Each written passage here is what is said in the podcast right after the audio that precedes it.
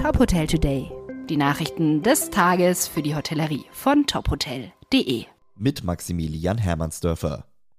Knapp zwei Wochen vor der nächsten Bund-Länder-Runde zur Corona-Lage wird zunehmend eine Diskussion über mögliche Öffnungen gefordert. Zuletzt stellte Justizminister Marco Buschmann die Rücknahme vieler Beschränkungen für März in Aussicht. CSU-Chef Markus Söder fordert einen Stufenplan für zeitnahe Erleichterungen. Obwohl die Inzidenzen stiegen, erhöhe sich die Krankenhausbelegung nicht in gleicher Weise, sagte Söder in Berlin. Die Deutsche Krankenhausgesellschaft sprach sich dafür aus, mit Lockerungen noch abzuwarten.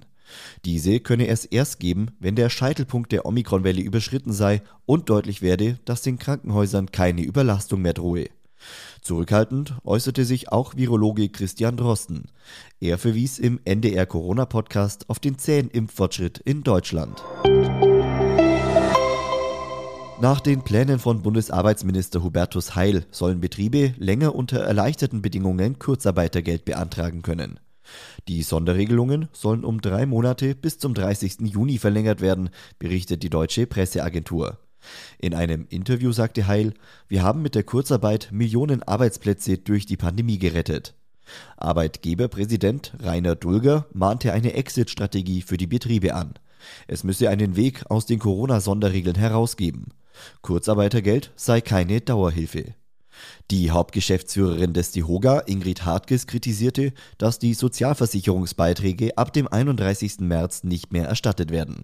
Es wäre wichtig, rückwirkend zum 1. Januar die hundertprozentige Erstattung vorzunehmen.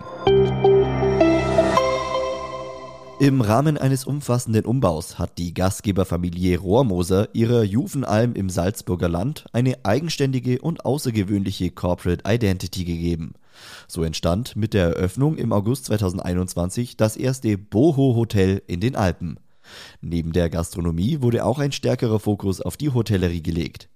Wichtig war den Rohrmosers, die Alm trotz des Erweiterungsumbaus in ihrer Urform erkennbar zu lassen und Naturmaterialien zu verwenden. Bilder vom neuen Hotel sowie weitere Nachrichten aus der Hotelbranche finden Sie auf tophotel.de.